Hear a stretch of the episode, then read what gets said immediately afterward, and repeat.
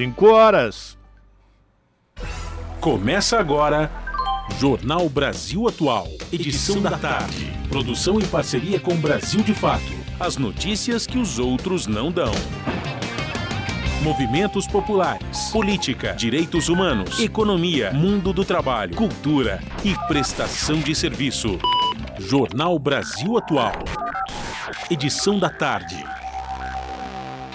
Olá, muito boa tarde. Hoje é sexta-feira, sextou, minha gente, dia 16 de setembro. Eu sou Rafael Garcia, hoje com a Larissa Borer, apresentando mais uma edição do Jornal Brasil Atual. E estas são as manchetes de hoje. Nova rodada da pesquisa da Folha mostra que Lula mantém a vantagem para Bolsonaro, com 45% ante 33% do atual presidente. A pesquisa mostra também que Luiz Inácio Lula da Silva melhorou o desempenho entre os eleitores evangélicos, subindo de 28% para 32%. Por sua vez, Bolsonaro oscilou para baixo, de 51% para 49%. Em São Paulo, Datafolha aponta Haddad na liderança com 36%, Tarcísio com 22% e Garcia 19%. O petista firme na liderança esquenta a disputa ao Palácio Bandeirantes pelo segundo lugar entre o atual governador e o candidato do Bolsonaro. Quatro dos 11 ministros do Supremo Tribunal Federal votam pela suspensão de trechos das regras que flexibilizaram a compra e o porte de armas de fogo no país. O relator das ações, ministro Edson Fachin, foi acompanhado dos ministros Luiz Roberto Barroso, Alexandre de Moraes e Gilmar Mendes. E após outra decisão do Supremo que bloqueou o reajuste do piso da enfermagem, os conselhos publicaram nota hoje em que defendem o piso da categoria. No texto, os profissionais afirmam que vão continuar em busca de soluções para garantir o cumprimento da lei do piso da enfermagem. Pesquisa IBGE aponta que o uso da internet banda larga fixa cresce, da internet móvel cai. Serviço já chega a 90% dos domicílios. Estrago na educação. Crianças pobres aprenderam metade do esperado durante a pandemia de Covid. As aulas remotas tiveram um impacto diferente conforme a renda. Amazon informa que a área de floresta desmatada da Amazônia Legal nos primeiros oito meses de 2022 foi a maior dos últimos 15 anos. De janeiro a agosto foram derrubados quase 8 mil quilômetros quadrados de floresta, equivalente a cerca de sete vezes a cidade do Rio de Janeiro. Agricultores familiares e inscritos no CAD Único poderão ter acesso facilitado à energia solar. A proposta em análise no Senado altera o marco legal para micro e mini geradores de energia. 5 horas 3 minutos, horário de Brasília. Participe do Jornal Brasil Atual edição da tarde por meio dos nossos canais nas redes sociais. facebook.com Rádio Brasil Atual. No Instagram, arroba Rádio Brasil Atual. Twitter, arroba RA Brasil Atual. Ou pelo WhatsApp, o número é 11 96893 7672. Você está ouvindo? Jornal Brasil Atual, edição da tarde. Uma parceria com Brasil de Fato. Na Rádio Brasil Atual. Tempo e temperatura. Sextou! E a friaca continua aqui na capital paulista. Os termômetros marcam 14 graus neste momento. Tem previsão de garoa em alguns pontos agora no final da tarde e durante o período da noite e madrugada. Garoa que pode virar aí uma chuva, mas é uma chuva mais fraquinha, não passa disso. O vento continua gelado e durante a madrugada a temperatura cai e fica na casa dos 12 graus. Em Santo André, São Bernardo do Campo e São Caetano do Sul, a tarde de sexta-feira é de tempo gelado e nublado. A temperatura está na casa dos 14 graus neste momento. Tem previsão de chuva com intensidade fraca moderada agora no final da tarde, durante a noite e madrugada. A temperatura vai cair e na madrugada atinge os 11 graus. Tempo carrancudo na tarde desta sexta-feira em Mogi das Cruzes, agora 14 graus. Em alguns pontos chove neste momento, chuva com intensidade fraca. E essa chuva continua, ela se estende para o período da noite e da madrugada e pode alternar entre uma chuva fraca e uma chuva moderada. A temperatura também cai e fica na casa dos 11 graus durante a madrugada. E na região de Sorocaba, interior de São Paulo, a tarde de sexta-feira é de tempo nublado e tá mais friozinho, agora 18 graus. Em Sorocaba não tem previsão de chuva, o período da noite e madrugada fica nublado e a temperatura fica aí na casa dos 13 graus. Logo mais eu volto para falar como fica o tempo neste final de semana. Na Rádio Brasil Atual, está na hora de dar o serviço. 5 horas, 6 minutos, cidade de São Paulo, com 56 quilômetros de ruas e avenidas com trânsito congestionado, segundo a CT, a Companhia de Engenharia de Tráfego. A CT diz que a pior região nesse momento é a Zona Sul, apresentando 27 quilômetros de lentidão, seguida pela Zona Oeste com 15, região Central 12 e as zonas Leste e Norte, cada uma delas apresentando um quilômetro de lentidão nas ruas e avenidas que são monitoradas pela Companhia de Engenharia de Tráfego. O trânsito nesta sexta-feira gelada aqui na cidade de São Paulo. O metrô diz que todas as suas linhas estão funcionando normalmente. Hoje, a CPTM diz a mesma coisa, tudo tranquilo nas sete linhas que cruzam a região metropolitana de São Paulo. Por fim, vamos saber como é que está a situação das estradas para o motorista que vai em direção ao ABC, Baixada Santista, utilizando Anchieta e imigrantes. Segundo a concessionária, que administra o sistema, se o motorista pegar imigrantes, vai estar tudo tranquilo, não vai encontrar nenhum ponto de congestionamento até a Baixada. Se está na Baixada, quer vir agora para a cidade de São Paulo, também não tem nenhum problema. Agora, na Anchieta, a situação muda de figura a concessionária informa que existem dois acidentes. Um no sentido litoral, que provoca um quilômetro de congestionamento do 39 ao 40, logo depois da praça de pedágio. Trânsito congestionado, reflexo do acidente. No sentido contrário, sentido de São Paulo, aí a situação é um pouco mais complicada, viu? São 5 quilômetros do 65 ao 60, também trânsito congestionado por conta de um acidente. Padre, rodovia Padre Manuel da Nóbrega com trânsito livre, a mesma coisa com a rodovia Cônego é, Domênico Rangoni, que me fugiu o nome. Mas ainda bem que o, o Fábio Balbini está aqui e me lembrou o nome certinho da Piaçaguera Guarujá, não é verdade? Gente, se você tem que pegar a estrada, boa viagem e cuidado, porque as pistas estão escorregadias. Até a tia Maria ouviu e ligou pra dona Valda. Sintoniza no dial. A Rádio Brasil Atual, lá tem jornalismo de verdade. E tem música de primeira, 100% brasileira. Sem preconceito e sem jabá. É a Rádio Popular. De um povo sem medo de viver e de cantar. Avisa a todos, dá um salve, manda um zap. Essa rádio é nossa voz. Brasil Atual 98.9. Jornal Brasil Atual. Edição da tarde. 5 horas mais 8 minutos pesquisa Datafolha de ontem sobre a disputa para a presidência da República mostra que o ex-presidente Luiz Inácio Lula da Silva melhorou o desempenho entre os eleitores evangélicos. O estudo mostra que Lula subiu de 28% em 9 de setembro para 32%. Por sua vez, Bolsonaro oscilou para baixo de 51% para 49%, no segmento que representa uma de suas bases mais importantes. A diferença, portanto, caiu 6 pontos pontos percentuais de 23% para 17%.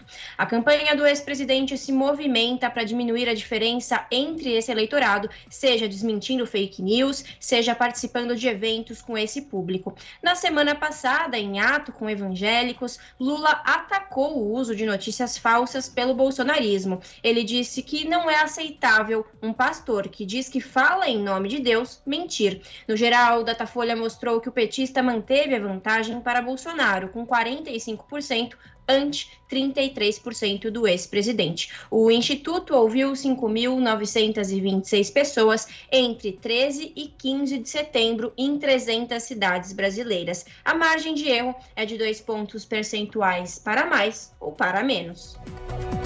E ainda sobre pesquisa Datafolha, agora avaliando a situação do estado de São Paulo. Segundo o Datafolha, Fernando Haddad lidera com 36%, Tarcísio de Freitas tem 22% e o Rodrigo Garcia 19%. Com o Haddad firme na liderança, está esquentando essa disputa pelo segundo lugar entre o atual governador, o Rodrigo Garcia, e o Tarcísio de Freitas, o candidato do Bolsonaro. Quem vai trazer mais detalhes dessa pesquisa é o Rodrigo Durão, do Brasil de Fato.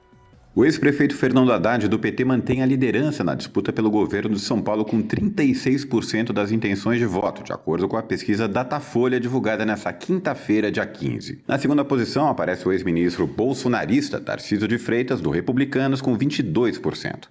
Tecnicamente, Freitas está empatado com o atual governador do estado, Rodrigo Garcia, do PSDB, que tem 19%.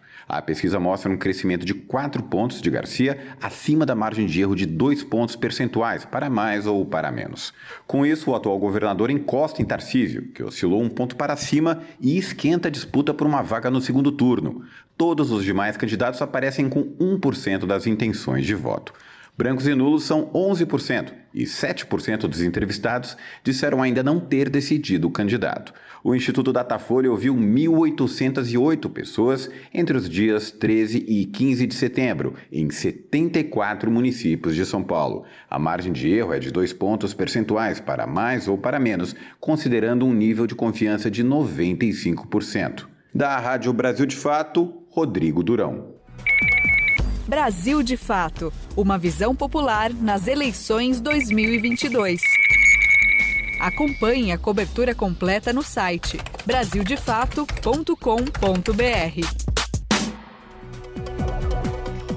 emissoras de rádio e TV podem definir as próprias regras para entrevistas de candidatos durante a eleição. O plenário do Tribunal Superior Eleitoral entendeu que as regras exigidas para os debates não se aplicam às sabatinas de candidatos. As informações com o repórter Lucas Por Deus Leon, da Rádio Nacional tribunal rejeitou por unanimidade os pedidos das coligações de Lula, do PT, e de Soraya Tronic, do União Brasil, para alterar as regras de entrevistas da TV Globo e da TV Record. A coligação de Soraya Tronic questionou o critério dessas emissoras de entrevistar apenas os quatro mais bem colocados nas pesquisas de intenção de voto. Segundo a candidata, ela estava em quinto no Datafolha do dia 9 de setembro, dentro da margem de erro com a quarta colocada, que foi convidada para a sabatina nas emissoras.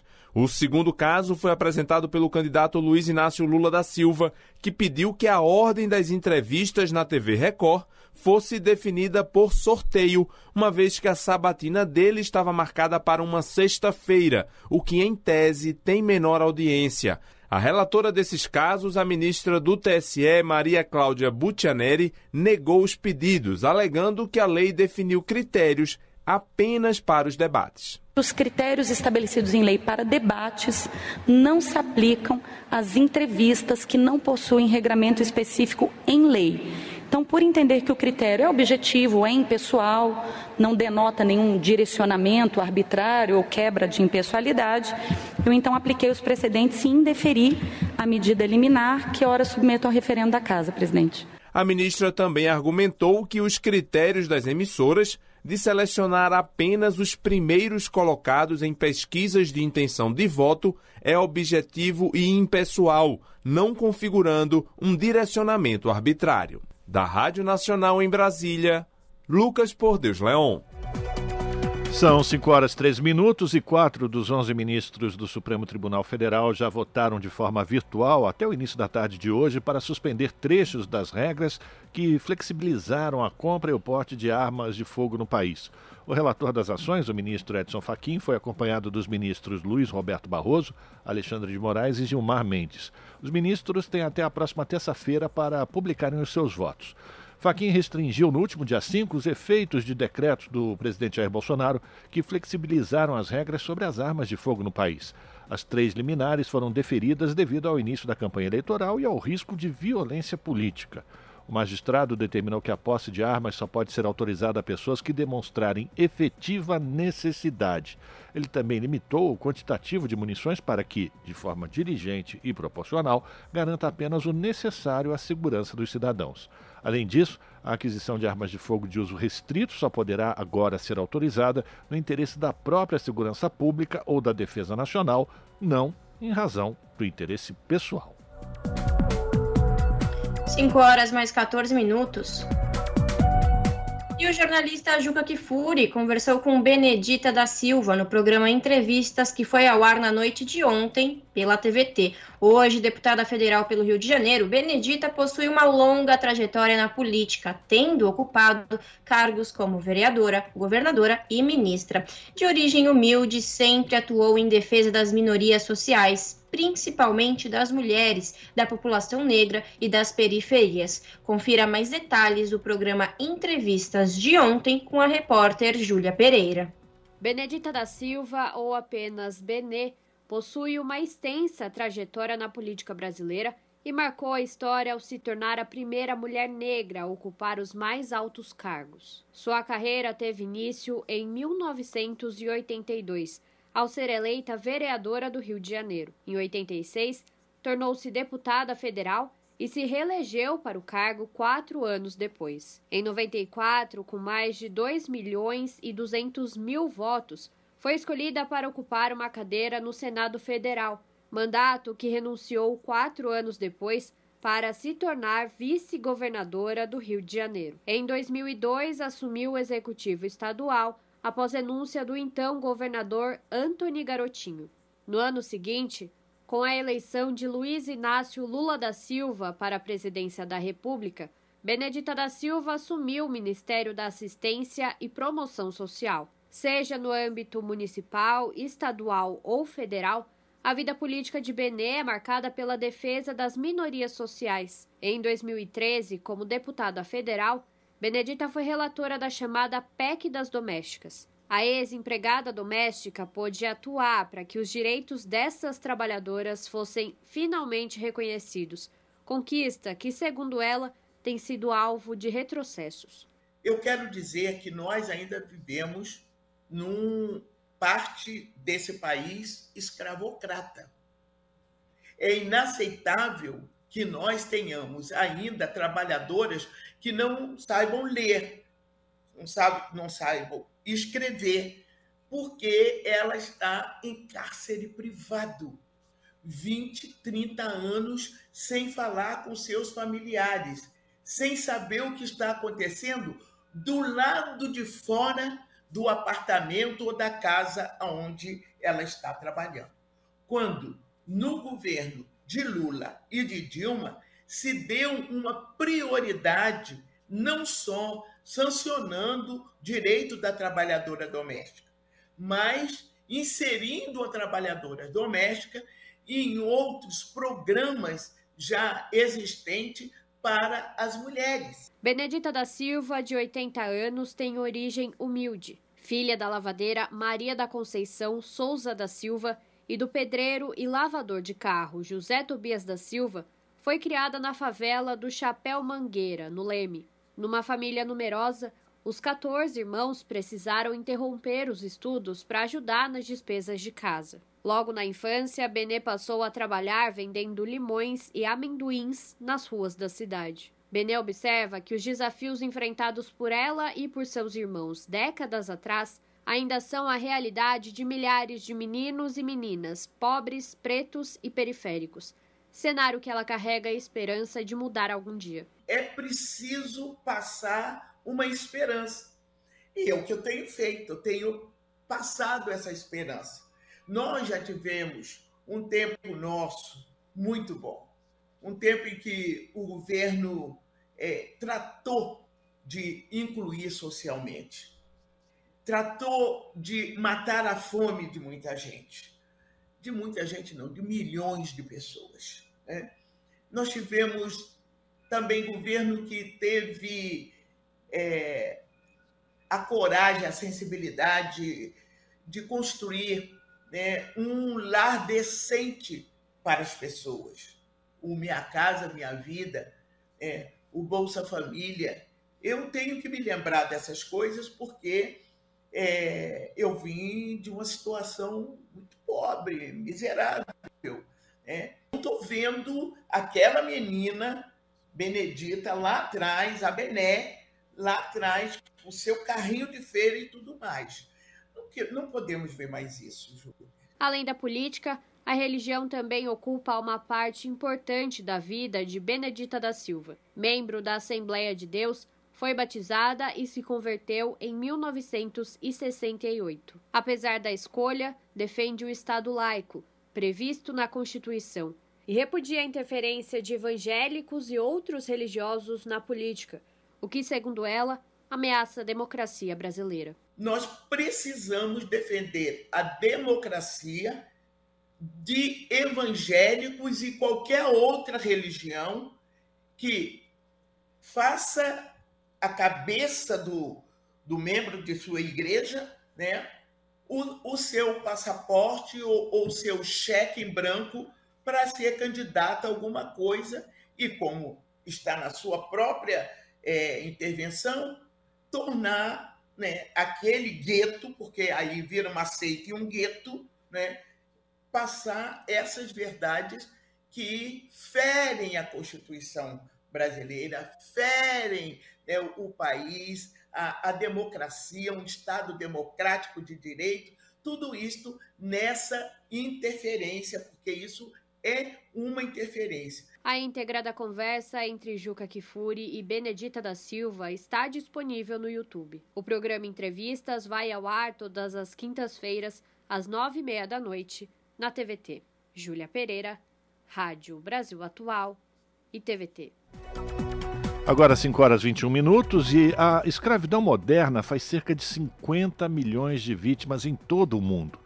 Na Câmara dos Deputados, aqui no Brasil, um grupo de trabalho acompanha recomendações da ONU sobre direitos humanos, como o combate ao trabalho escravo. Quem vai trazer mais informações é o repórter Luiz Cláudio Canuto. Mais de 55 mil pessoas no Brasil foram libertadas de situações análogas à escravidão nos últimos 25 anos. Um em cada três libertados é analfabeto, em sua maioria são homens e os 10 municípios com mais casos de trabalho escravo estão na região norte, oito deles no Pará. A Comissão de Direitos Humanos da Câmara tem um grupo permanente que acompanha os índices do cumprimento dos direitos humanos apurados pela ONU, entre eles o trabalho escravo. É o Observatório RPU, Observatório Parlamentar da Revisão Periódica Universal. O observatório foi criado numa parceria com as Nações Unidas. A OIT, Organização Internacional do Trabalho, também é parceira no projeto. A coordenadora de programa da OIT no Brasil, Maria Cláudia Falcão, explica que o trabalho forçado é definido na Convenção 29 da OIT, como todo trabalho ou serviço que é exigido de qualquer pessoa sob ameaça de qualquer penalidade e para o qual essa pessoa não se voluntaria, o que inclui casamentos forçados com restrição de liberdade. No Brasil, o conceito na legislação é mais amplo e considerado muito avançado. Está previsto como crime no artigo 149 do Código Penal. Ele é todo o trabalho que uma pessoa esteja submetida aí a trabalho forçado, a uma jornada exaustiva, a servidão por dívida ou a condições degradantes. E uma coisa interessante é que não, esses quatro elementos eles não, expressi, eles não precisam estar juntos para poder é, configurar a exploração do trabalho escravo. Somente um deles já é suficiente para que o trabalho escravo seja é, configurado. Maria Cláudia Falcão aponta que, além da legislação avançada, o Brasil tem uma estrutura eficiente de fiscalização contra o trabalho análogo à escravidão, mas a participação ativa do Ministério Público do Trabalho, da Polícia Federal e da Defensoria Pública de tirar os trabalhadores de situações degradantes e restituir seus direitos pode se tornar difícil. Então, a gente depende muito da denúncia para poder chegar. E aí, para você ter denúncia, você precisa também do apoio da sociedade em geral para denunciar, para não achar que aquela situação de exploração é natural, né, e, e, ver aquilo ali e passar por aquilo desapercebido. E os trabalhadores também, eles têm um papel muito importante na denúncia, né? E não achar que aquela situação de trabalho é natural, né? Porque muitas vezes eles também têm um desconhecimento e aquela talvez seja a realidade, a única realidade que eles têm o conhecimento. Então acho que aquela relação de exploração é normal e não é normal. Né? Eles precisam entender quais são os seus direitos e aí denunciar. O problema é universal. Segundo dados divulgados recentemente pela OIT, 50 milhões de pessoas são vítimas, até mesmo em países desenvolvidos e em grandes e modernas empresas. O relatório aponta que 28 milhões de pessoas realizaram trabalho forçado, mais de 3 milhões delas crianças, e 22 milhões estavam presas em um casamento contra a vontade. O trabalho forçado está espalhado especialmente nos Estados Árabes, mas está presente também na Europa, na Ásia Central, nas Américas e nos países do Pacífico. A exploração se concentra principalmente no setor de serviços, na manufatura, na construção civil, agricultura e no trabalho doméstico. Segundo Maria Cláudia Falcão, o trabalhador migrante tem três vezes mais risco de cair no trabalho forçado quando comparado ao adulto não migrante. A coordenadora de programa da OIT no Brasil afirma que, em princípio, a migração aparenta trazer impactos positivos na vida, pois a pessoa vulnerável sai de um país muitas vezes com conflito armado ou em situações de calamidade e encontra uma expectativa de melhora de vida em um país estável. No entanto, se o país que vai recebê-la não está preparado, é necessário pensar em políticas públicas que possam garantir a proteção do migrante e evitar que ele caia em uma situação de trabalho análogo à escravidão. Da Rádio Câmara de Brasília, Luiz Cláudio Canuto. 5 horas mais 25 minutos. E após decisão do Supremo Tribunal Federal, os conselhos de enfermagem publicaram nota nesta sexta-feira em que defendem o piso da categoria. No texto, os profissionais afirmam que vão continuar em busca de soluções para garantir o cumprimento da lei do piso da enfermagem. As informações com o repórter Gabriel Brum, da Rádio Nacional. A nota aponta como possibilidades a desoneração das folhas de pagamento do setor, a correção da tabela do SUS, os mecanismos de compensação financeira e a destinação de royalties do petróleo e de recursos das loterias para as instituições de saúde. Nessa quinta-feira, a presidente do Supremo, ministra Rosa Weber, apresentou o último voto no julgamento virtual. A medida cautelar do ministro Barroso, que foi aprovada por 7 a 4, deu 60 dias para que União, estados e municípios informassem o impacto da lei sobre as finanças dos entes, a empregabilidade e a qualidade dos serviços no setor.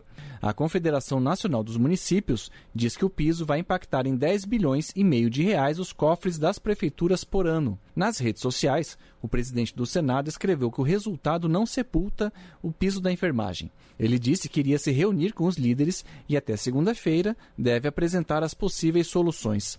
Também apontou a realização de uma sessão deliberativa específica para tratar do tema, mesmo em período eleitoral. Agora, as partes envolvidas vão estudar propostas para garantir o custeio do piso salarial dos profissionais da enfermagem. A lei instituiu o piso de R$ 4.750 para enfermeiros. Para técnicos, o valor corresponde a 70% do piso, enquanto auxiliares e parteiras terão direito à metade. Da Rádio Nacional em Brasília, Gabriel Brum. Você está ouvindo? Jornal Brasil Atual, edição da tarde. Uma parceria com Brasil de Fato. São 5 horas 28 minutos. E neste sábado, a partir das duas da tarde, acontece evento especial que encerra o ano do centenário de nascimento de Dom Paulo Evaristo Arnes e do educador Paulo Freire. Também marca os 35 anos da Feira de Artes da Praça Benedito Calixto e a volta do projeto O Autor na Praça, que estava suspenso por conta da pandemia de Covid-19. Um evento gratuito, repleto de atrações com muita música e a presença do padre Júlio Lancelotti e da deputada Luísa Irondina. Confira mais detalhes na reportagem da Larissa Borer. Para marcar o fim das atividades comemorativas do centenário de nascimento do Cardeal da Resistência, a Comissão Pró-Centenário de Dom Paulo Evaristo Arnes fará um importante evento neste sábado, 17 de setembro. Dom Paulo Evaristo Arnes, que no dia 14 de setembro deste ano completaria 101 anos de idade, é lembrado pelo seu trabalho humanitário e sua luta contra a ditadura militar e o fascismo. O evento marca também o centenário de nascimento nascimento do educador Paulo Freire, o patrono da educação no Brasil e um grande amigo de Dom Paulo. O educador e coordenador da Comissão Pró-Centenário de Dom Paulo Evaristo Arnes, Paulo Pedrini, explica que a homenagem, mais do que lembrar do centenário dos dois Paulos, significa a preservação dos legados de cada um deles. Celebrar o centenário de Dom Paulo e de Paulo Freire fundamentalmente, mais do que homenageá-los com o evento, eu acho que a grande homenagem que a gente presta a eles é manter o legado deles vivo, que é a luta pela liberdade, pela democracia, pelos direitos humanos. Então, eu acho que essa, na verdade, é a, é a grande homenagem que a gente presta. Ser fiel ao legado que eles nos deixaram. E claro que, sem dúvida nenhuma, nesse momento crucial onde a democracia é constantemente ameaçada, isso ganha uma importância maior ainda, eu diria. Né? É claro que falar de Dom Paulo e de Paulo Freire é grande em qualquer momento da história, né? pela grandeza dessas pessoas. Né? São figuras que são verdadeiros mestres para todos nós. Né? A gente não pode esquecer nunca deles, nunca. Mas com certeza, nesse momento, é, digamos, tem um, um sabor especial em resgatar essas figuras, né? O evento também marca os 35 anos da Feira de Artes da Praça Benedito Calixto. Maria Emília Ciavalli, a presidenta da Associação dos Amigos da Praça Benedito Calixto, comenta que ao longo desses 35 anos da feira, o foco sempre foi a geração de renda, a educação para um consumo consciente e a propagação cultural. De acordo com Maria Emília, atualmente, a Feira de Artes da Praça Benedito Calixto é responsável pela geração de renda de duas mil pessoas. A feira da Benedito, ela tem uh, acolhido com muita tradição a questão da, da geração de renda e emprego. Teve trabalho de, de conclusão de curso que trouxe o, exatamente essa quanti, ela quantificou o quanto a Feira da Benedito pode estar trazendo de geração de renda e emprego direto e indireto.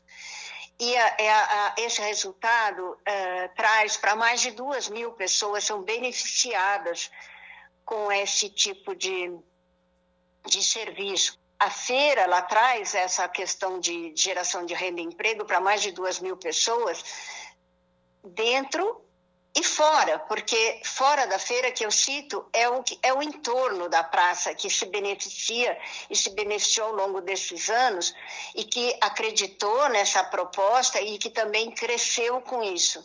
Então, uh, quando a gente pensa numa feira bem constituída, bem organizada, com uma administração boa, que a Associação dos Amigos da Praça Benedito Calixto uh, uh, trabalha, e com qualidade, com um norte de, de da gente pensar no cultural, ela traz esse, esse tipo de retorno na ponta de geração de renda e emprego, mostrando que é possível. É possível trabalhar a informalidade com profissionalismo. E dentro dessa pegada cultural, o evento de sábado também marca a volta, depois de um hiato de dois anos por conta da pandemia, do projeto Autor na Praça, que consiste em levar não só autores literários, mas também cartunistas, pintores e cantores para apresentações na Praça Benedito Calixto. O produtor cultural e coordenador do Autor na Praça, Edson Lima, conta que há 23 anos o projeto ajuda a levar cultura de forma gratuita para todos. Não, essa coisa dos espaços públicos, infelizmente a gente vê aí os parques, né, da, virando concessão, uh, o próprio estádio do Pacaembu, e que de certa forma já faz uma restrição do acesso público, de certa forma, principalmente se vai cobrar valores uh, para o público acessar esses espaços, né? Mas é importantíssimo uh, em todos os sentidos, mas a gente vê que há uma resistência, é, a gente tem que estar sempre, é uma luta de sempre, então, tem, de eles estarem acessíveis para todas as linguagens das artes, todas, todas, né? A literatura, por incrível que pareça, é, um, é, é uma atividade, vamos dizer assim, cultural, que não encontra muito, né? não, não, não se tem ocupação de espaços públicos com a literatura e o autor na praça, felizmente eh, surgiu com essa ideia, assim, vamos para a praça, para o espaço público. E acabou até incentivando aí que outros movimentos culturais literários também estão fazendo. Então, a, a, esperança, né? O evento especial que encerra o ano do centenário de nascimento de Dom Paulo Evaristo Arnes, de Paulo Freire, os 35 anos da Feira de Artes e a volta do projeto Autor na Praça será neste sábado, a partir das duas da tarde, na Praça Benedito Calixto, em Pinheiros, zona oeste de São Paulo. Além de atrações musicais, o encontro contará com as presenças do padre Júlio Lancelotti, da deputada Luísa Erundina e do advogado advogado Belisário dos Santos Júnior da Comissão Arnes, além de representantes de várias entidades parceiras. Larissa Borer, Rádio Brasil Atual e TVT. Jornal Brasil Atual, edição da tarde, agora 5 horas 35 minutos. Campanha mobiliza o Congresso e diferentes instituições para combater violência política contra mulheres. Os detalhes com a repórter Sandra Amaral, da Rádio Câmara. As mulheres são 53% do eleitorado brasileiro. Apesar disso, a participação feminina nos parlamentos é bem menor, entre 15% e 20%. Se analisarmos os cargos executivos, como governos estaduais e prefeituras, esse percentual é ainda menor. Mesmo baixos, esses números são recordes na realidade brasileira e só foram possíveis depois que o Congresso Nacional aprovou leis que garantem a participação feminina na política. Mas a violência política de gênero pode afastar essas candidaturas. Em período eleitoral, nas redes sociais, muitas candidatas a algum cargo político se deparam com ataques, em geral, relacionados à aparência e à conduta moral. Termos cruéis são usados, como gorda, burra, feia, prostituta, doida. Mas por que a política é um dos universos hostis para as mulheres no Brasil? Para responder a essa pergunta, estudos científicos apontam que é preciso entender de que forma as mulheres são socializadas. A professora Valesca Zanello, do Departamento de Psicologia Clínica da Universidade de Brasília, explica. A gente vive num país sexista. A gente aprende como mulher que a coisa mais importante na nossa vida que a gente deve priorizar é ter um companheiro, é ter uma relação e fazer uma família. Estar sempre disponível para atender no dispositivo materno as necessidades, desejos e anseios dos outros. Política é debate. Política, às vezes, você tem que saber subir o tom. Você tem que dizer, olha, não entra aqui, esse aqui não é seu espaço. Então, as mulheres na socialização não são preparadas para o jogo da política como ele é exercido hoje. A deputada Maria do Rosário, do PT do Rio Grande Grande do Sul já foi vítima desse tipo de violência. Precisamos de mais mulheres na política, mas as mulheres muitas vezes não se sentem seguras o suficiente. Nas suas comunidades elas são atacadas, são colocadas impropérios, inverdades, mentiras sobre as suas vidas, ataque a seus filhos. O que mais preocupa a mulher é quando atacam os filhos e filhas. Quando a violência política atingiu o filho da deputada Joyce Hasselman, do PSDB de São Paulo, ela conta como se sentiu fragilizada. Meu filho recebeu montagens pornográficas com a própria mãe. Quando aquilo chegou bem no miolinho da minha família, aquilo realmente mexeu comigo, me deixou muito é, fragilizada e, e eu não tenho vergonha de dizer isso, eu sou uma mulher muito forte, mas tenho o direito né, também de ser frágil, de estar frágil. Eu estava muito frágil naquele momento. Além de ataques à aparência das mulheres e à difamação delas, há outras formas de violência, como a que ocorreu na Assembleia Legislativa de São Paulo. A deputada Isa Pena foi vítima de importunação sexual pelo deputado Fernando Cury em plenário. O parlamentar foi flagrado por uma câmera da Alesp abraçando a parlamentar por trás e passando a mão no seio dela. O deputado foi julgado pelo Conselho de Ética e teve o mandato suspenso por 180 dias. Mas casos de cassação de mandato nos conselhos de ética do Poder Legislativo por causa de violência política de gênero são praticamente inexistentes. Segundo a professora Valesca Zanello, a não punição desse tipo de abuso é uma proteção para os homens. Essa Casa dos Homens, ela se reproduz em várias instituições, no judiciário, inclusive. Eu acho que todas as instituições de poder. Geralmente, nessas instituições, a gente vai ter como público majoritário homens e homens brancos. Então são os primeiros a barrar aquilo ali como denúncia, porque eles se identificam não com a mulher que sofreu assédio, a humilhação, mas com o homem que assediou. Em 2021, o combate à violência de gênero virou a Lei 14.192. É crime assediar, constranger, humilhar, perseguir ou ameaçar por qualquer meio candidata a cargo eletivo ou detentora de mandato eletivo. A pena é de reclusão de 1 a 4 anos e multa. Caso a discriminação ou menosprezo seja em relação à cor, raça ou etnia, a pena aumenta em um terço até a metade.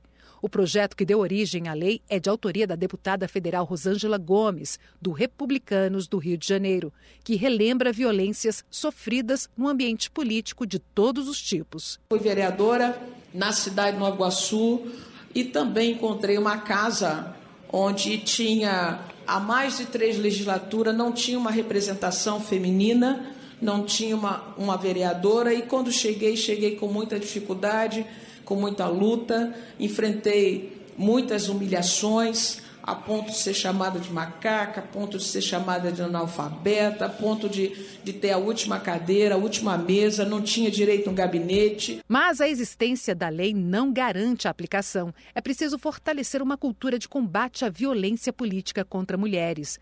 No Congresso Nacional, as parlamentares trabalham para tornar natural a participação feminina na política, como pontua a deputada Joyce Hasselmann. O grande papel de nós mulheres no poder que chegamos ao poder é tornar o caminho daquelas que vêm depois de nós mais fácil. Né? O, nosso, meu sempre foi muito difícil, de tantas outras mulheres também. Para a deputada Maria do Rosário, desistir da política não é uma opção. Minha obrigação aqui é não desistir. Desistir não está no meu vocabulário. Desistam eles, os machistas. Eu vim aqui para fazer o meu trabalho. Para ajudar o Brasil a tomar conhecimento da lei, a Secretaria da Mulher da Câmara, em parceria com outras instituições como o TSE, lançou campanha de combate à violência política contra a mulher. As denúncias podem ser feitas pelo Ligue 180 e por formulários disponíveis no site da Ouvidoria do Tribunal Superior Eleitoral e também na sala de atendimento ao cidadão do Ministério Público Eleitoral. Da Rádio Câmara de Brasília, Sandra Amaral. 5 horas mais 41 minutos. E o ator José Dumont foi preso em flagrante pelo crime de armazenamento de imagens de sexo envolvendo crianças. Dumont também é investigado por cometer abusos contra um menino de 12 anos. As informações com a repórter Tamara Freire, da Rádio Nacional. A investigação começou depois que uma câmera de segurança do condomínio em que ele mora flagrou o ator dando beijos e fazendo carícias no menino. A vítima era fã de Dumont, que teria oferecido ajuda financeira e presentes à criança. Ao cumprir um mandado de busca e apreensão na casa do ator, os policiais encontraram um computador pessoal e um telefone celular com imagens e vídeos de sexo envolvendo menores. Por isso, ele foi preso em flagrante nesta quinta-feira. Como os crimes envolvem menores de idade, a investigação está sob sigilo. A defesa do ator não se pronunciou. José Dumont tem 72 anos de idade e 40 de carreira, durante os quais atuou em diversas peças, filmes, séries e novelas. Atualmente, ele estava gravando a novela Todas as Flores, que seria estreada em outubro no aplicativo de streaming da TV Globo. Após a prisão, a emissora comunicou a demissão de Dumont. Em nota, a Globo informou que ele estava contratado apenas para essa obra específica e que nenhum comportamento abusivo e criminoso é tolerado pela empresa, ainda que ocorra na vida pessoal dos contratados. Da Rádio Nacional no Rio de Janeiro, Tamara Freire. As notícias que os outros não dão. Jornal Brasil Atual. Edição da tarde. Uma parceria com Brasil de Fato. 5 horas e 42 minutos. Termina nesta sexta-feira o período de comprovação de informações para os candidatos pré-selecionados na segunda chamada do programa Universidade para Todos, o ProUni. Os estudantes devem procurar as instituições de ensino para as quais foram chamados e apresentar a documentação necessária. Quem não for pré-selecionado em nenhuma das duas etapas do ProUni pode manifestar interesse em participar da lista de espera por meio da página do Acesso Único, nos dias 27 e 28 de setembro. O resultado da lista de espera estará disponível para consulta no dia 3 de outubro. Na mesma data, se inicia o prazo para comprovação de informações, que segue até o dia 7 de outubro. E dados do Sistema de Avaliação da Educação Básica, o SAEB, divulgados nesta sexta-feira pelo Instituto Nacional de Estudos e Pesquisas Educacionais Anísio Teixeira, o INEP, mostram que no Brasil a porcentagem de crianças do segundo ano do ensino fundamental que ainda não sabem ler e escrever, nem mesmo palavras isoladas como mesa e vovô, mais do que dobrou de 2019 a 2021. Calculado a partir do desempenho de uma amostra de alunos de escolas públicas e privadas em uma prova nacional, o índice passou de 15% para 34% nesse período, justamente quando as aulas presenciais foram suspensas por causa da pandemia de Covid-19. As edições anteriores do exame ainda não contemplavam essa faixa etária. Esses dados indicam um atraso pedagógico, já que desde 2019 a Política Nacional de Alfabetização estipula que o processo de aprendizagem da leitura e da escrita aconteça no primeiro ano do ensino fundamental, quando os estudantes têm, em média, seis anos. O SAEB, aplicado a cada dois anos, avalia também os conhecimentos dos alunos em matemática. No segundo ano do ensino fundamental, 22% das crianças não conseguiam fazer operações básicas, como soma e subtração em 2021. Em 2019, antes da pandemia, eram 16%. Segundo especialistas, a situação pode ser ainda mais preocupante, já que quando a avaliação foi aplicada em novembro e dezembro do ano passado, muitas escolas ainda não haviam voltado para o formato 100% presencial. O INEP já divulgou que, na média nacional, 71,3% dos alunos-alvo fizeram a prova em 2021. Em 2019, a taxa foi de 80,99%. Há desigualdades entre os estados. Em Roraima, por exemplo, apenas 27% dos municípios entraram nos cálculos nacionais dos anos iniciais do ensino fundamental, já que a adesão à avaliação foi insuficiente. 5 horas e 45 minutos, ainda falando dos impactos negativos da pandemia na educação. A gente vai acompanhar agora uma matéria da repórter Fabiana Sampaio, mostrando que crianças pobres aprenderam metade do que era esperado nesse período de pandemia. As aulas remotas tiveram um impacto diferente conforme a renda. Vamos acompanhar. Crianças pobres aprenderam quase a metade do que seria esperado durante o ensino remoto na pandemia de Covid-19. É o que aponta um estudo coordenado por pesquisadores da Universidade Federal do Rio de Janeiro. Já as crianças com perfil socioeconômico mais alto aprenderam em média 75% do esperado. A pesquisa observou 671 crianças de 5 a 6 anos de 21 escolas privadas e também conveniadas com a rede pública na cidade do Rio de Janeiro. Janeiro. Foi medido o aprendizado delas em uma comparação com os anos letivos de 2019 e 2020. Os pais também responderam questionários. Um dos pesquisadores responsáveis pelo estudo, Tiago Bartolo, destacou que a desigualdade revelada na pesquisa é importante e demanda urgência de ações por parte dos gestores públicos. Essa é uma diferença muito grande. Para vocês terem uma ideia, isso gera diferenças médias de 3 a 4 meses de aprendizado a mais para as crianças é, não vulneráveis. Então, esse é um resultado importante porque ele já orienta o gestor público para o próximo passo, que são as políticas públicas que visam mitigar os efeitos da pandemia. De acordo com a pesquisa, crianças que vivenciaram o segundo ano da pré-escola em 2020, a maior parte do tempo no formato remoto, aprenderam 66% do que era esperado em linguagem e 64% em matemática, na comparação com o aprendizado infantil em 2019. Ainda há outro problema, a evasão escolar. Segundo Tiago Bartolo, dados do censo escolar mostram que as crianças pequenas foram as que tiveram a maior queda na taxa de matrícula. O pesquisador apontou como fundamental garantir que os pequenos retornem para a escola por meio da busca ativa e que é preciso implementar bons programas de recomposição do aprendizado. Fundamental um diagnóstico individualizado daqueles alunos que foram mais fortemente impactados, daqueles alunos que ficaram para trás, para que a gente possa pensar programas de reforço escolar e aqui falando especificamente quando a criança está ali nos anos iniciais do ensino fundamental. As chamadas aulas de reforço em pequenos grupos, os programas de tutoria. E um segundo programa é a gente ampliar o tempo das crianças na escola. É preciso pensar o currículo, a implementação desse tempo integral, mas quando isso é bem feito, esse programa traz benefícios importantes. A pandemia de Covid-19 chegou ao Brasil em março de 2020 e a maioria das escolas públicas permaneceu fechada durante quase todo o ano letivo, reabrindo lentamente em 2021.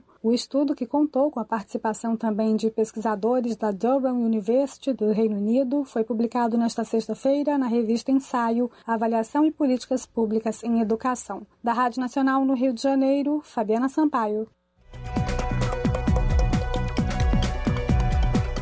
E agora, no Jornal da Rádio Brasil Atual, vamos conversar com Vitor Nuzzi, que é repórter do portal da Rede Brasil Atual. Oi, Vitor, bem-vindo, tudo bem?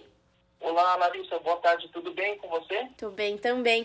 Vitor, qual é o destaque do portal da Rede Brasil Atual que você traz hoje para os ouvintes do jornal? Larissa, a gente fez um, um estudo, né, um balanço do IBGE sobre o avanço da da internet no Brasil, né? É, lembrando que a internet acho que é relativamente recente, né? É uma uhum. coisa, a gente está falando de algo de menos de 30 anos aqui, mas já, nós já temos 90% dos domicílios com internet, né? É, um pouco menos na área rural, na área urbana mais de 92%.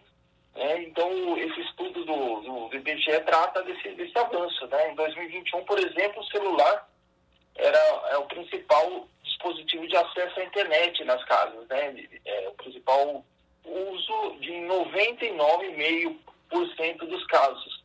Bem depois, bem depois mesmo, vem a televisão com 44%.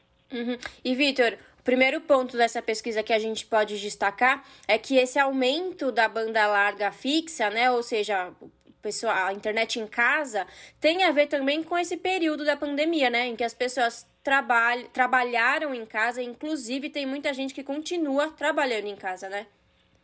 Sim, é, segundo o próprio BGE, né, o, esse aumento da... que é a primeira vez na pesquisa, né, que a banda larga fixa é, supera a banda larga móvel, né, nos, nos, domicílios. Então, provavelmente tem a ver com a, com a pandemia, né, que é um período que as pessoas tiveram que ficar isoladas, se manter em casa, pelo menos uma parte, né, e aí a banda larga móvel foi menos usada. E o IBGE também acredita que um outro motivo para isso pode ser a, a, expansão que foi verificada na região norte, né, que cresceu bastante de 2019 para 2021, que é o universo da pesquisa, né? Até porque 2020 não é um bom, um bom exemplo para fazer a, a comparação justamente por causa da pandemia. Uma coisa que você comentou é, da pesquisa, um recorte, é esse aumento significativo na área rural, né, de conexão com a internet. E é isso, é imprescindível que exista conexão com um bom sinal de internet em todas as regiões, né? Para estudo da criançada, principalmente, mas para trabalho, para tudo. Hoje em dia a gente precisa da internet para tudo, né, Vitor? Até para acessar o aplicativo da Caixa, do banco, a gente precisa da internet. É, é, hoje não tem jeito, né, Larissa? Hoje a internet, a gente querendo ou não, é, é, um, é um instrumento importante, né? Às vezes, às vezes mal utilizado, né? Mas é um instrumento importante e fundamental, né? Você falou aí da, da, da escola, né? A, justamente a, a, pela idade, né? Os mais jovens Bom, até por uma questão de, de geração mesmo, né? As pessoas mais jovens, os grupos etários que vão aí de 14 até 49 anos, têm percentual de uso né, de superior a 90%. Uhum. Mas mesmo o grupo etário com 60 anos ou mais cresceu, né? É, tinha menos de 50% em 2019 e agora está com 57%. Né? Então são é, o uso está crescendo mesmo. Os domicílios urbanos a gente está com, é, é, 90, nos domicílios rurais é, mais de 90, né? Nos rurais 75, quer dizer, tem um crescimento em todas as, todas as regiões, todos os setores, né? E é um, e é um pouco não, né? É, é, é totalmente irreversível, né? Ao mesmo tempo a gente percebe que a, as casas com telefone fixo tem diminuído ano após ano. Né? É, de fato, né, Larissa, cada vez menos gente usa né, telefone fixo. Né? Agora, em 2021, a, a proporção de domicílios com telefone fixo foi de menos de 16%. Né? Está caindo cada vez mais. E, e, e é uma, uma, tendência mesmo, né? Porque uhum. cada vez menos gente usa o celular para tudo, né? É verdade. Não, eu telefone fixo é uma coisa que cada vez fica mais no passado, né, Vitor? Eu mesma aqui em casa não tenho telefone fixo há, no mínimo, assim, uns 5 anos. É, então, é, Larissa, eu sou eu, eu sou um pouquinho mais velho, né? Não vou entregar minha idade, mas eu sou de um tempo que é, é, só tinha telefone fixo, uhum. né? E o telefone fixo era muito caro, né? As pessoas mais velhas devem se lembrar disso. É, o meu primeiro telefone fixo eu comprei, a gente comprava a linha, né? Tinha empresas especializadas nisso. Uhum. Eu comprei há exatamente 30 anos, foi em 1992. E eu lembro que era muito caro. Eu, era tão caro comprar um telefone, eu paguei 10 vezes essa linha na época. Né? E para você ver como mudou em tão pouco tempo, né? Agora, passados, passados esses 30 anos, né? Todo mundo, ou grande parte né, da, da população tem o seu, tem o seu celular, né? E, e cada vez menos gente tem telefone fixo. Mas a, a pesquisa do IBGE mostra que ainda quase 30 milhões de pessoas não tem aparelho celular. É, em, grande parte dos casos, por considerar o aparelho também caro. Exatamente, e isso é muito preocupante, né, Vitor? Ter mais quase 30 milhões de brasileiros sem acesso à internet, e, e, são vários motivos, né? Ou porque não tem como bancar, não tem como não tem o um aparelho de fato, ou porque os planos ainda realmente são muito caros e não é todo mundo que, que pode bancar. E o mais preocupante, Vitor, é a falta de sinal, né? Tem muito lugar que a internet não chega tem muito lugar que é, que é ponto que não, que não, não pega mesmo, né? É, é, a gente, é uma coisa que, que foi, que avançou muito, né, em relação ao que a gente tinha, né? Mas ainda tem muita exclusão digital, né? Muita gente não tem, realmente não tem esse assim como outros direitos, também esse direito também não chegou para muita gente. É verdade. E um, e um ponto que você destacou, que é os idosos, né? Entre os idosos, a população 60 a mais, também houve um aumento no uso do celular, da internet. E é isso, é muito, isso é muito bom, né? Saber que tem muita gente conectada, mas por outro lado, é importante a gente destacar que tem que existir os cuidados para não propagar fake news, né? E claro, não é só entre os idosos, né? Todo mundo tem que checar a informação para saber se é verdade antes de compartilhar qualquer que seja o conteúdo. É, ainda mais nesses tempos eleitorais, né, Larissa? Hoje mesmo, ou ontem, eu não lembro agora, eu recebi uma, uma mensagem que eu fui olhar e quando, assim, quando a gente olha com mais cuidado, eu achei um pouco estranho e, na verdade, era uma informação de dois anos atrás. Né, e que estava circulando como se fosse hoje. Então, realmente, a gente precisa tomar muito cuidado com o que as informações circulam com muita rapidez agora, mas nem sempre, em grande parte do caso, não é confiável. Exatamente. Bom, é isso. Tá aí. Para conferir na íntegra essa reportagem e ter acesso a outros conteúdos, acesse o site do portal redebrasilatual.com.br. Vitor, muito obrigada, bom final de semana e até a próxima. Obrigado, Larissa. É, até a próxima. Bom fim de semana para você também e para os ouvintes. Falamos aqui com o repórter Vitor Nuzzi no jornal Brasil Atual.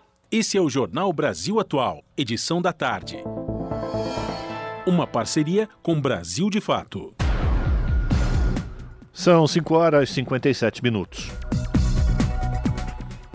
E o grupo Eco Rodovias vence leilão de rodovias estaduais em São Paulo. Agora, a empresa passa a administrar as estradas pelos próximos 30 anos.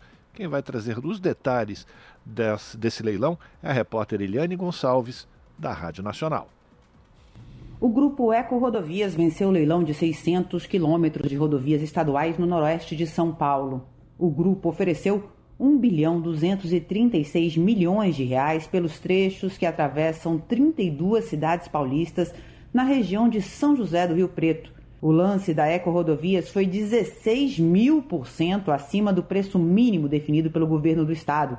O lance mínimo era de 7 milhões e 600 mil reais. Outras duas gigantes no ramo das concessões, a CCR e a Brasil Holding 21, também apresentaram propostas. O contrato prevê investimentos na ordem de 10 bilhões de reais em obras como duplicação de vias e criação de acostamentos. Mas o processo vem cercado de críticas. Na segunda-feira, a Uso Vias a Associação Brasileira de Usuários de Rodovias sob concessão entrou com uma ação civil pública pedindo que o governo calculasse o valor das tarifas do pedágio antes do leilão. E horas antes do leilão começar na B3 em São Paulo, o Ministério Público entrou com uma ação na Justiça pedindo a suspensão do certame. A ação, assinada pelo promotor Paulo Destro, argumenta que, da forma como a concessão foi definida, serão cobradas tarifas sem qualquer parâmetro que indique os critérios e os métodos utilizados no estabelecimento do preço do pedágio. Mesmo assim, o leilão aconteceu e até o final dessa quinta-feira a Justiça Paulista ainda não tinha se pronunciado. Atualmente, os 600 quilômetros de rodovias do Sistema Noroeste são administrados por duas concessionárias, a TEB e a Triângulo do Sol. Da Rádio Nacional em São Paulo, Eliane Gonçalves. Salve, salve família, firmeza total. Aqui quem fala é o Dexter, sensacional. Eu também estou plugado, sintonizado na Rádio Brasil Atual, 98.9 FM. Pontualmente, 18 horas. Rádio Brasil Atual. Para sugestões e comentários, entre em contato conosco por e-mail redação@jornalbrasilatual.com.br ou WhatsApp DDD 11 96893 7672. Acompanhe a nossa programação também pelo site redebrasilatual.com.br.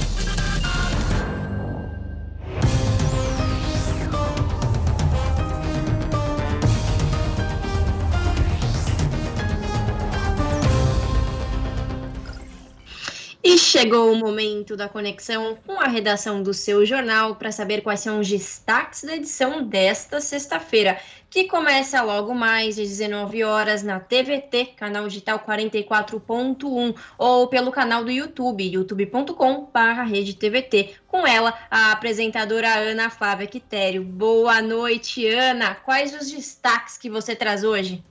Olá, Lares e Rafa, uma excelente noite a vocês e a todos os ouvintes da Rádio Brasil Atual.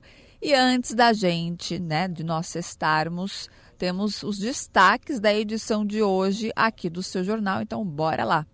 Dados da Fiocruz indicam que a cobertura geral das vacinas vem caindo nos últimos anos no Brasil e é preciso ficar atento.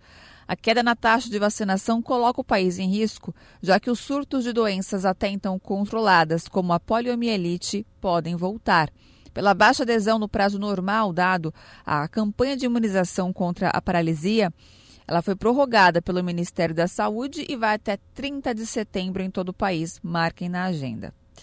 Vamos falar também de um estudo da ANA, a Articulação Nacional da Agroecologia, que mostra que enquanto o setor e de agricultura são deixados de lado em nome do agronegócio movido a veneno, quem perde é o Brasil.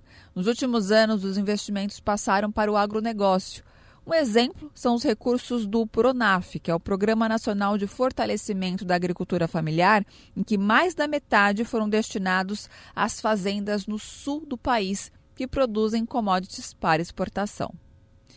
Tem, também teremos hoje aqui no seu jornal, é, vamos falar sobre os governos de esquerda, né, que são os que mais costumam combater a desigualdade. Um estudo publicado no livro O Futuro das Cidades mostra que mais de 70% dos programas sociais relevantes em São Paulo foram implementados por governo de esquerda entre 1988 e 2020. E para encerrar os destaques de hoje, Acontece neste fim de semana, lá no Rio de Janeiro, o Festival Corpos Visíveis. O evento chegou a ser censurado em 2018 por abordar temas ligados ao feminismo e à comunidade LGBTQIA. Bom, esses foram os destaques de hoje aqui do seu jornal, mas não se esqueçam, mais notícias e informações, notícias completas vocês conferem pontualmente às sete da noite comigo no seu jornal para assim então cestarmos. Um bom programa, Lares e Rafa. Beijão grande para todo mundo. Eu aguardo vocês, hein? Até lá. Jornal Brasil Atual, edição da tarde. Uma parceria com Brasil de Fato.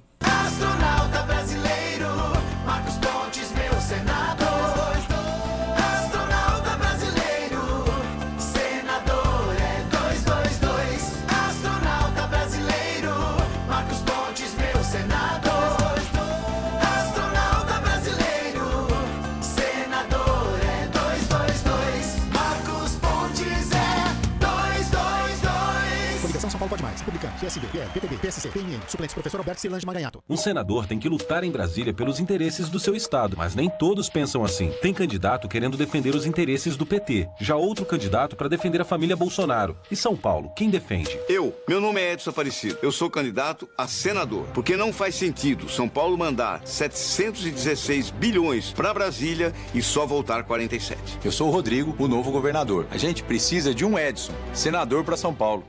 Vote Edson Senador 155. Coligação São Paulo pra frente. É 10. Emprego não cai do céu e para resolver só tem um jeito. Fazendo como o Tarcísio, pensando diferente. O pequenininho é quem gera mais emprego. E se eu ajudar o pequeno, se a gente der o crédito pro pequeno, se eu der a capacitação profissional, se esse crédito estiver aliado à orientação técnica, ao apoio do Sebrae, a gente vai ver negócios prosperando. Tarcísio, quem conhece gosta. Alá, Bolsonaro! Tô fechado com o Tarcísio. Tarcísio é 10. É 10. Coligação São Paulo pode mais. Eleições 2022. Ordem de votação. Primeiro, você escolhe a deputada ou deputado federal. Em seguida, deputada ou deputado estadual ou distrital. Depois, senadora ou senador, governadora ou governador e, por fim, presidente da República. Depois de um segundo, você confirma e ouve um rápido sinal sonoro. Após votar em todos os cargos, escuta um sinal mais longo. Justiça Eleitoral. Há 90 anos pela democracia. E o palhaço quem é? Os impostos fazem a gente pagar tudo caro: carne, gasolina, compras. A cada 100 reais que a gente gasta, mais de 30 são impostos. Tá na hora de acabar com essa palhaçada. Os deputados do Novo querem reduzir os impostos para sobrar mais dinheiro no seu bolso. Escolha seu deputado do Novo. Candidatos.org.br. Novo é tanta gente se unindo em tantas mãos. Tá ficando lindo. Todos numa mesma voz. Do motorista, do dentista e do artista Márcio França 400. O senador de todos os paulistas. Do eletricista, professor e do frentista Márcio França 400. O senador de todos os paulistas. O senador de todos os paulistas. O senador de todos os paulistas. Coligação Juntos por São Paulo. Eu sou Edson Aparecido e quero ser senador para defender São Paulo. Não faz sentido São Paulo mandar 716 bilhões dos nossos impostos para Brasília e só voltar 47.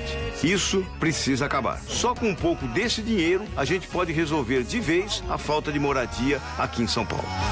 Quando o Edson tá lá, lá em Brasília, pra São Paulo brilhar. Vote Edson Senador 155. Coligação São Paulo pra frente.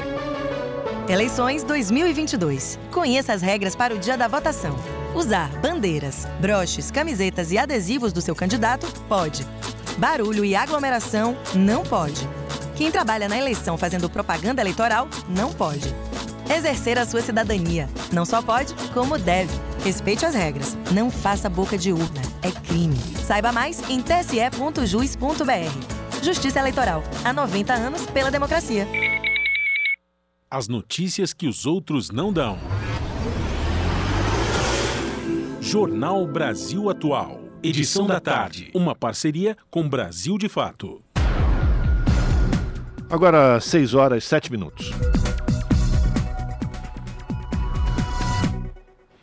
O índice geral de preços 10, o IGP-10, registrou deflação de 0,9% em setembro deste ano. A queda foi mais acentuada do que a observada no mês anterior, que foi de zero, menos 0,69%. O dado foi divulgado hoje pela Fundação Getúlio Vargas. Com esse resultado, o índice acumula taxas de inflação de 7,45% no ano e de 8,24% em 12 meses. Em setembro do ano passado, o índice havia tido deflação de 0,37% no mês e inflação de 26,84% em 12 meses.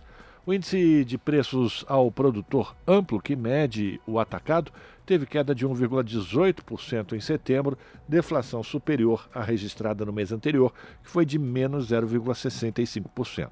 O índice de preços ao consumidor, o IPC, que mede o varejo, também continuou registrando deflação, mas com taxa maior, ao passar de menos 1,56% em agosto para menos 0,14% em setembro.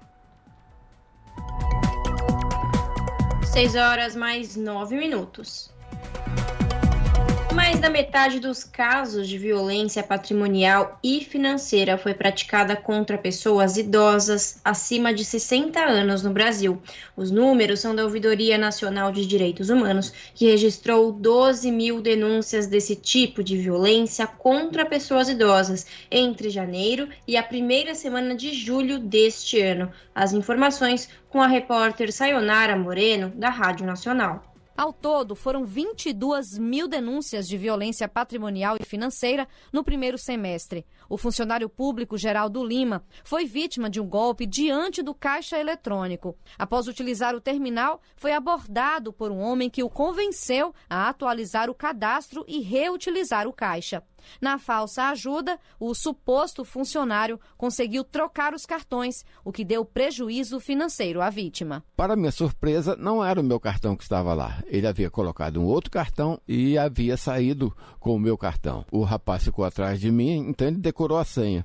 Fiquei desesperado, né? Eu liguei para o meu banco avisando do golpe e suspendi o meu cartão. Para minha surpresa, em 20 minutos ele já tinha sacado R$ 1.500 e durante a semana toda, após a suspensão do cartão, eu recebi aviso de tentativa de compras em lojas de várias partes do país, compras pela internet. Somando casos como este e os que ocorrem via celulares e computadores, a Febraban, Federação Brasileira de Bancos, registrou um aumento de 60% nas tentativas de golpes financeiros contra pessoas idosas em 2020, devido ao aumento do uso de equipamentos com internet na pandemia.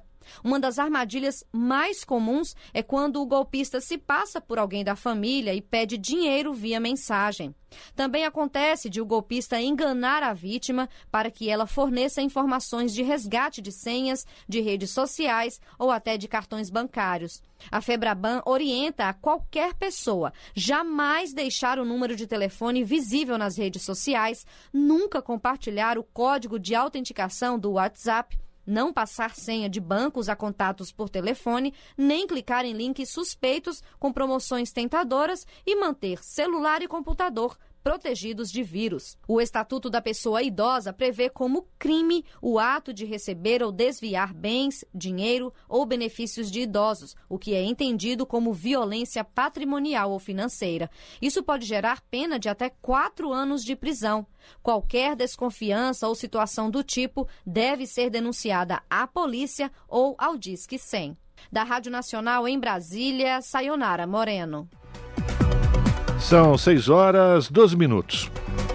Agricultores familiares inscritos no CAD Único poderão ter acesso facilitado à energia solar.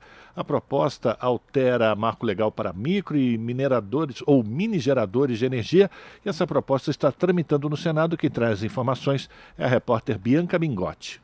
A produção da própria energia elétrica poderá ser facilitada aos agricultores familiares e aos inscritos no Cadastro Único para Programas Sociais do Governo Federal, o CAD Único. É o que prevê um projeto de lei de autoria do senador Alessandro Vieira, do PSDB de Sergipe. O objetivo da proposta é democratizar o acesso à geração de energia limpa a partir da fonte solar fotovoltaica. Segundo o senador, a iniciativa beneficiaria a população brasileira de menor poder aquisitivo e que gasta boa parte da renda com o pagamento da conta de luz. A proposta altera um artigo do Marco Legal para micro e mini geradores de energia que veta a aplicação de regras tarifárias até 2045 para aqueles que possuíam unidades existentes na data de publicação da lei ou que protocolarem solicitação de acesso até janeiro de 2023. O incentivo proposto no projeto de lei é garantir até 2045 que os consumidores inscritos no CAD Único e agricultores familiares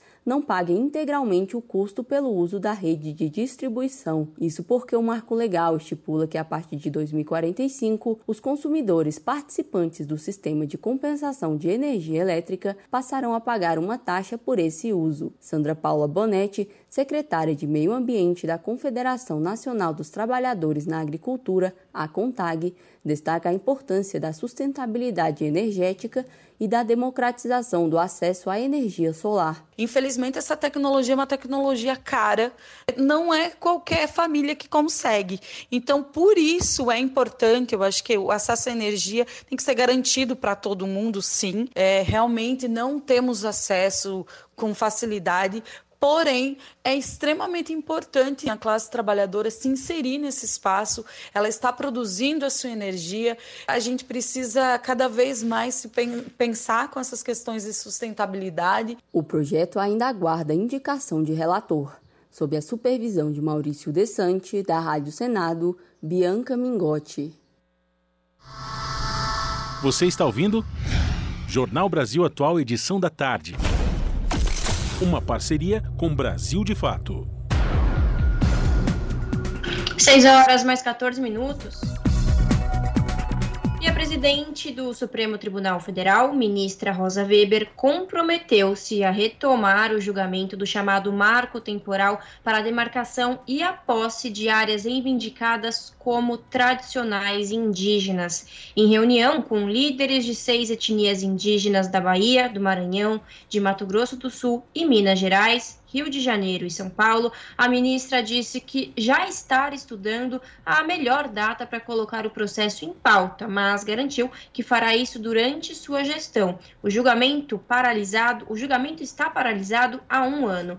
Com a retomada do julgamento, o STF decidirá se as comunidades indígenas têm direito ao usufruto apenas das áreas que afirmam ter pertencido a seus antepassados e que já ocupavam quando a Constituição Federal foi promulgada em 5 de outubro de 1988, ou se tal direito se estende também a terras ocupadas, ocupadas após esta data o julgamento do processo, cuja decisão se aplicará a outros casos de demarcação de terras indígenas, foi suspenso em 15 de setembro de 2021 por um pedido de vista do ministro Alexandre de Moraes. Na ocasião, apenas dois ministros, ministros tinham votado, Edson Fachin e Nunes Marques. É, relator, o relator do processo e primeiro a votar, Fachin, foi contra a adoção da data da promulgação da Constituição Federal como marco temporal para a definição da ocupação indígena de áreas reconhecidas como tradicionais. Já Nunes Marques estendeu, entendeu que as comunidades indígenas só têm direito às terras que já ocupavam em 5 de outubro de 88. São 6 horas e 16 minutos e a fome é usada como uma tática de guerra, afirma o chefe humanitário da Organização das Nações Unidas. Quem vai trazer mais detalhes é a repórter Mayra Lopes, direto de Nova York. Representantes da ONU falaram ao Conselho de Segurança nesta quinta-feira para destacar os efeitos dos conflitos no aumento da fome em todo o mundo. A reunião foi solicitada pelas missões do Brasil e da Irlanda.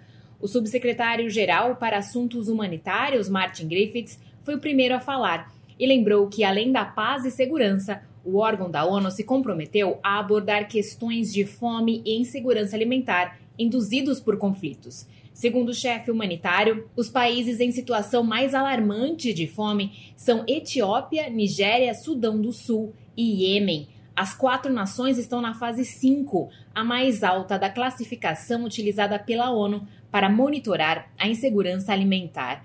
Ele ainda citou a piora na situação do Afeganistão e da Somália. Griffiths avalia que o aumento do sofrimento causado pela fome tem impacto direto e indireto de conflitos e enxerga um padrão nos acontecimentos. Civis são atacados e deslocados, perdem suas fontes de subsistência e a violência interrompe os mercados, a produção de comida e a geração de renda. O resultado é a fome, que o subsecretário-geral classifica como uma tática de guerra. Além dos conflitos, os países citados por Griffiths também sofrem com o impacto das mudanças climáticas da ONU News em Nova York, Mayra Lopes. Esse é o Jornal Brasil Atual, edição da tarde. Uma parceria com Brasil de Fato. E o filme mineiro Marte 1 é o representante do Brasil na disputa pelo Oscar de melhor filme internacional. A escolha foi feita pela Academia Brasileira de Cinema e quem traz mais detalhes é o repórter Rodrigo Rezende. Você acha que meu pai ia ficar bravo se eu não quisesse mais jogar futebol? Você não quer jogar bola, não? Não é que eu quero parar de jogar bola. Eu penso em fazer outras coisas também. Tipo o quê? Meu sonho é virar astrofísico e participar de uma missão Marte 1. Nós, seres humanos, vamos tentar colonizar Marte. O sonho de Deivinho de ser astrofísico é a inspiração para o roteiro e as discussões do filme Marte 1, de Gabriel Martins. A obra foi indicada para representar o Brasil na categoria Filme Internacional do Oscar 2023. Para o senador Paulo Paim, do PT do Rio Grande do Sul, é algo histórico o reconhecimento de um filme com protagonistas negros na atuação e na direção. O filme é um drama e retrata a história de uma família negra da periferia de Contagem, Minas Gerais, que busca seguir seus sonhos. Fala sobre a importância de sonhar e nunca desistir. E expressa os desafios diários de grande parte da sociedade brasileira, em sua maioria negra, que vive com falta de políticas públicas como moradia decente, trabalho, educação, transporte público, submetido a várias formas de violências, entre elas a fome. Uma lista de 15 pré-finalistas da categoria Filme Internacional será divulgada em 21 de dezembro. No dia 24 de janeiro do ano que vem, os cinco finalistas serão anunciados. O Oscar 2023 acontece no dia 12 de março. O Brasil já concorreu na categoria equivalente a melhor filme internacional com Central do Brasil, O Quatrilho, O Pagador de Promessas e O Que É Isso, Companheiro. Da Rádio Senado, Rodrigo Rezende.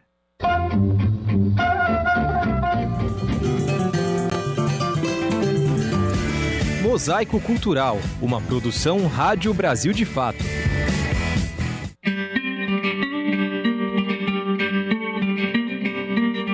A savana mais biodiversa do mundo, ultrapassando 2.600 espécies de mamíferos, cerca de 12 mil espécies de plantas nativas e um enorme potencial aquífero que abastece boa parte do Brasil e de outros países. Este é o Cerrado Brasileiro.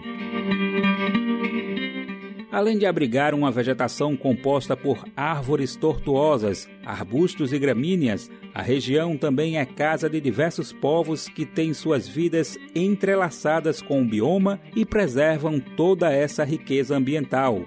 Avelin Buniacá é indígena do povo Cambiuá, registrada em Araguari, no Triângulo Mineiro.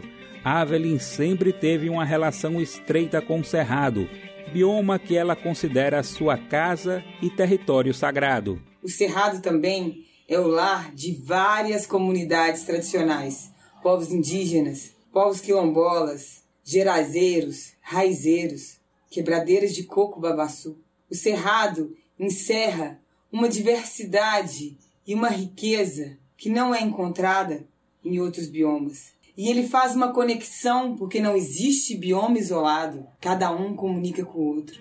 Toda essa riqueza da fauna e flora e das populações que coexistem com o bioma está retratada no livro Saberes dos Povos do Cerrado e Biodiversidade, lançado pela Campanha Nacional em Defesa do Cerrado. A obra reúne a memória ancestral das paisagens do Cerrado e de que forma ela é fruto da convivência e cuidado dos povos desta natureza. Valéria Santos, da campanha, apresenta a publicação. Esse livro, ele é uma, uma denúncia, mas também um anúncio de que os povos cerrados são os guardiões e as guardiões de saberes e dessa diversidade.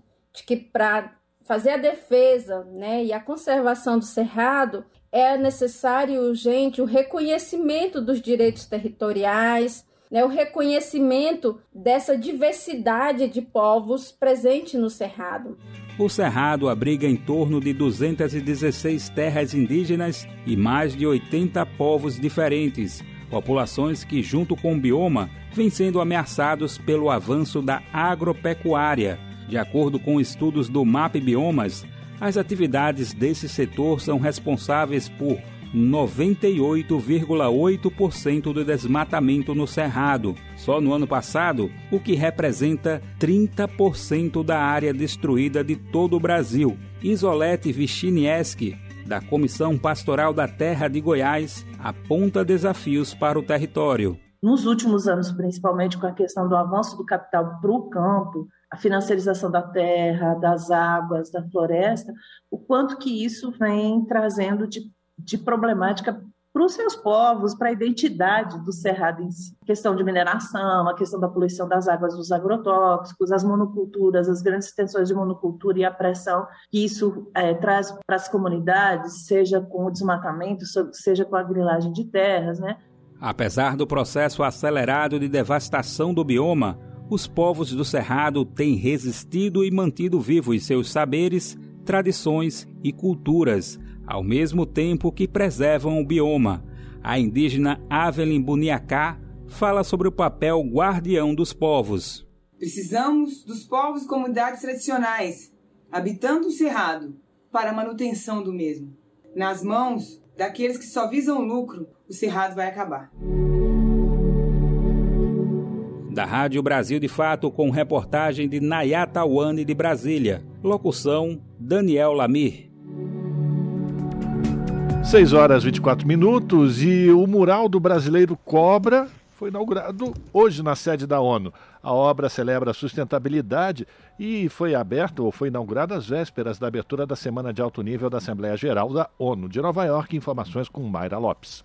Nova York fica mais colorida a partir desta sexta-feira com o lançamento de mais um painel do artista brasileiro Eduardo Cobra. Além das 20 obras pela cidade, o mural de 350 metros quadrados está prestes a ser finalizado na frente da sede da ONU. Segundo Cobra, o trabalho tem o objetivo de celebrar a sustentabilidade, pauta de extrema relevância para as Nações Unidas e que deve estar no centro dos debates da Semana de Alto Nível da Assembleia Geral, que começam em 20 de setembro. A, a mensagem é qual é o planeta que nós vamos entregar para nossas próximas gerações, né? Como que a gente está cuidando do nosso planeta, porque o futuro é agora, o futuro já começou e a responsabilidade de todos nós, né? Então eu coloquei aqui é um brasileiro, é um brasileiro comum, né? Como qualquer outro, e justamente fazendo essa ação mostrando que a responsabilidade de cuidar do planeta é de todos nós. E lá no epicentro, né, na América Latina, eu coloquei ali justamente por conta do cuidado que nós temos, né, com a nossa querida floresta amazônica também.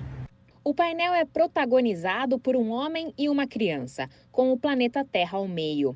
Cobra explica que representa um pai presenteando sua filha, com a intenção de trazer a reflexão sobre qual o legado de cuidado com o meio ambiente que será entregue às futuras gerações. A obra deve ficar na entrada da sede da ONU em Nova York pelas próximas semanas. Na sequência, será doada para alguma instituição, ainda sem definição. Para que tudo esteja pronto antes do início do principal evento da ONU, Cobre e sua equipe estão trabalhando o máximo de tempo possível. Mas a gente está trabalhando até às 5 da manhã, todos os dias, né? E, inclusive pegamos dois ou três dias de chuva, mas o processo inteiro da pintura é em torno de uma semana que está levando. Levaria mais tempo, mas como estamos trabalhando até 5 da manhã, então parece que é rápido. Outras obras de cobra foram exibidas na entrada principal das Nações Unidas. A convite da missão do Brasil na ONU, 11 painéis do artista foram expostos em celebração ao bicentenário da independência do país. Da ONU News em Nova York, Mara Lopes. Na Rádio Brasil Atual, tempo e temperatura. Último final de semana de inverno na capital paulista será de frio, porém sem chuva. No sábado, o dia começa nublado e vai abrindo timidamente durante a tarde. A temperatura não sobe, com máxima de 17 graus e mínima de 11 graus. Já no domingo, o sol aparece mais, a temperatura também sobe um pouco, ah, mas ainda será friozinho, com máxima de 21 graus e mínima de 9 graus. Nas regiões de Santo André, São Bernardo do Campo e São Caetano do Sul, final de semana semana será de chuvinha e de frio. No sábado, na região do ABC, máxima de 15 graus e mínima de 11 graus. Dia nublado, com previsão de pancadas de chuva com intensidade fraca a moderada durante a parte da manhã e da noite. No domingo, sol já aparece entre nuvens, a temperatura continua baixa, sobe um pouquinho só, com máxima de 17 graus e mínima de 9 graus e não tem previsão de chuva no domingo. Em Mogi das Cruzes, o final de semana também será de frio. No sábado, dia nublado, com previsão de chuva fraca a moderada durante o período da manhã e da noite. O período da tarde será de sol entre muitas nuvens. A temperatura continua baixa, com máxima de 16 graus e mínima de 8 graus. Já no domingo, o sol aparece mais e não tem chance de chuva. A temperatura sobe um pouco, com máxima de 19 graus e mínima de 7 graus. E em Sorocaba, interior de São Paulo, final de semana será de sol entre nuvens, sem previsão de chuva. No sábado, máxima de 19 graus e mínima de 12 graus. O sol aparece entre nuvens e não tem previsão de chuva, não. Já no domingo, vai ser a mesma coisa, sem chuva sol entre nuvens e a temperatura dá uma leve subida, com máxima de 23 graus e mínima de 11 graus. Bom final de semana a todos. Larissa Borer, Rádio Brasil Atual. E com o recado da Larissa, a gente termina mais uma edição do Jornal Brasil Atual. Você fica agora com o papo com o Zé Trajano. E a gente volta na segunda-feira, a partir das 5 da tarde, com mais uma edição do Jornal Brasil Atual. A todas e todos, um bom final de semana. Até lá!